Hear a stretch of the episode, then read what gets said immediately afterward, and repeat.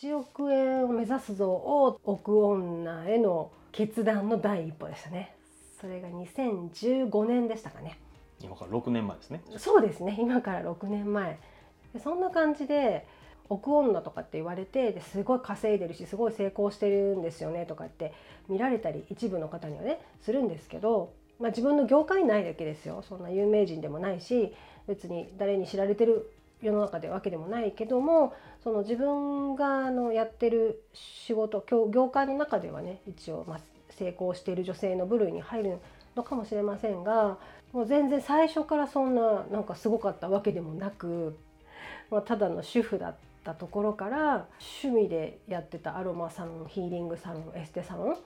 が本当に月に3万円ぐらいしか売り上げがなくて来る人はほとんど友達で、うん、で時々ブログを見て近所の人が来るみたいなそんな小規模の感じだったんですね。でそこから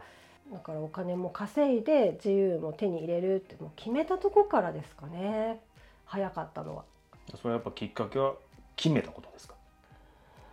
うんそれでちょっとやっていこうって決めたからですよね。決めないとねだって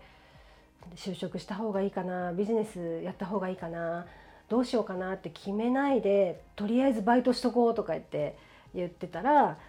またバイトで忙しくなるじゃない？でバイトしながら生活費稼ぐのって結構大変じゃないですか。私の周りでもねシングルマザーの人でバイト3つ掛け持ちとかして生活してる人とかもいるんですよ。すごい大変じゃない？もう働き詰め。とりあえず決めるまでバイトでつなごうって言っても絶対時間がないっていうそのジレンマに陥るのが分かってたからもうその時にもサクサク決めましたね。であそうそうその時はその一文なし状態でねビジネスもう一回力を入れるって思った時にもし3年間やってみてうまくいかなかったらその時就職しようと思ったの。自分に3年の猶予を与えたって感じ。だから一応そのうまくいかなかった時のシナリオも考えてた。今でも考えてる。今ももし倒産してなんか全てを失ったらいやそしたらその時はなんか就職してもいいかなみたいな。あでも無理か。もう50だし。分かんないけど。何でもあのー、何でもいいですよ仕事は。自分のなんか得意が活かせれば。別に雇われてても。今はねそう思うけど、まあ、当時はもう雇われるイコール自由を失うと思ってたからいやビジネスでほん本当に頑張って生計立てるぞみたいな。気持ちでしたね。決めうんそうそうそう。だからうまくいかなかった時のことも考えつつこここれで今やってみるって決めました。その決めるって決断するのに時間かかりましたか？決めると決断するのに？いや時間かからないです。なぜかというと生活が あったから。うん。でよく私の生徒さんでも今あの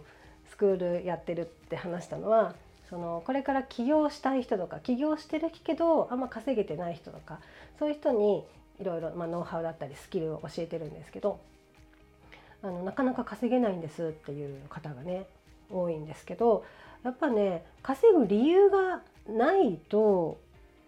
うまくいかないなって感じてます。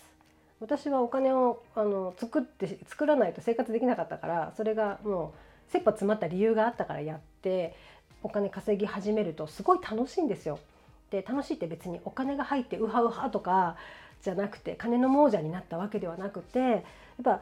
自分であの私は講座、まあ、スクールの講師としてあとはあの1対1のあのご相談に乗るコーチコーチングやってるんですけどコーチ業としてその時再スタートしたんですけどやっぱり自分を信じてくれるお客さんに出会えるっ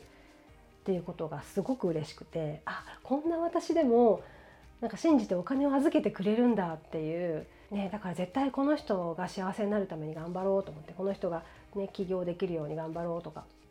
私もすごいやる気になったしお金をいただくっていうことがすごいやりがいがあることだったんですね私にとってね。だからお金をもらうようになったらもうすごい火がついてあもっといろんな人の役に立ちたいとかもっといろんな人のために頑張りたいとかってなすごい思うようになりました。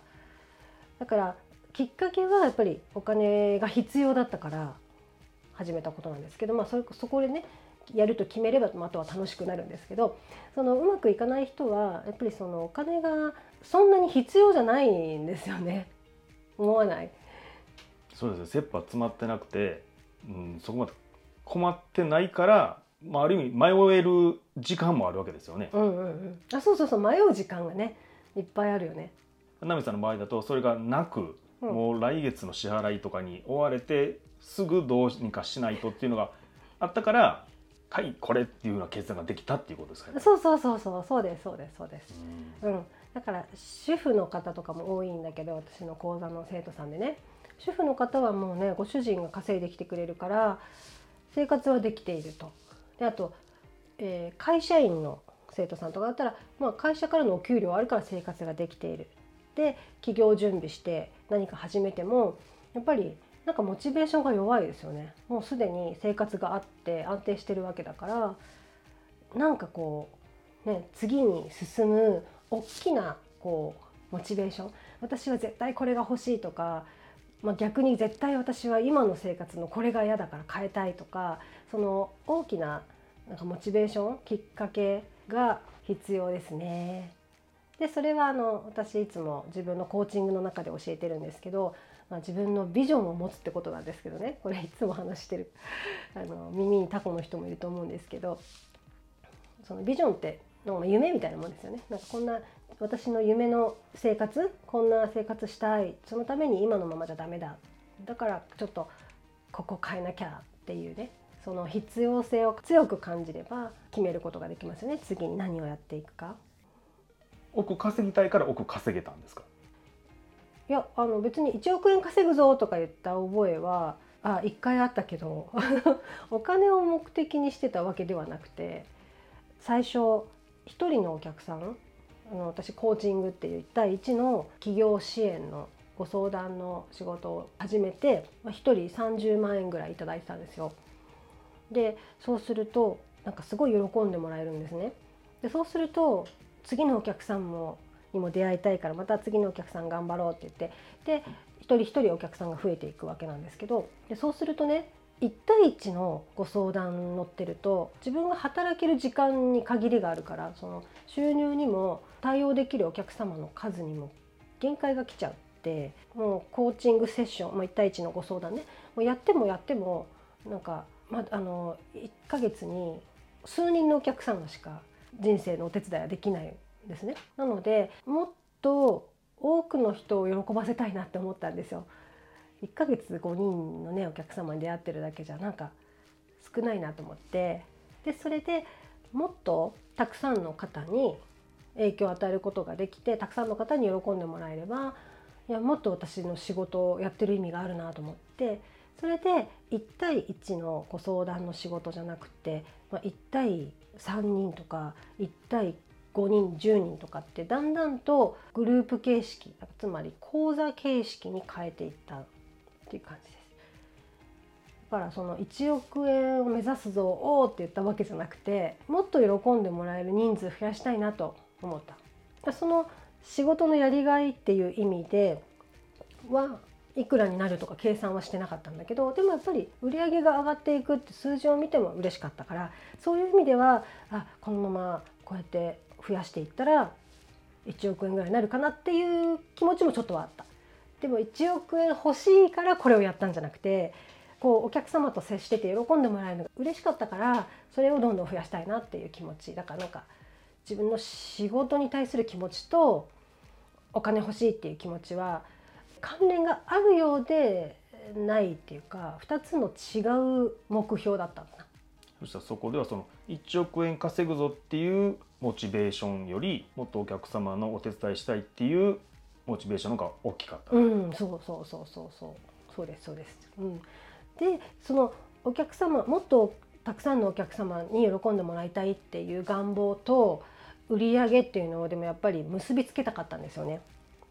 2つの違う目標だったんだけどこっちが上がればこっちが上がるみたいなねお客様のにより喜んでもらった分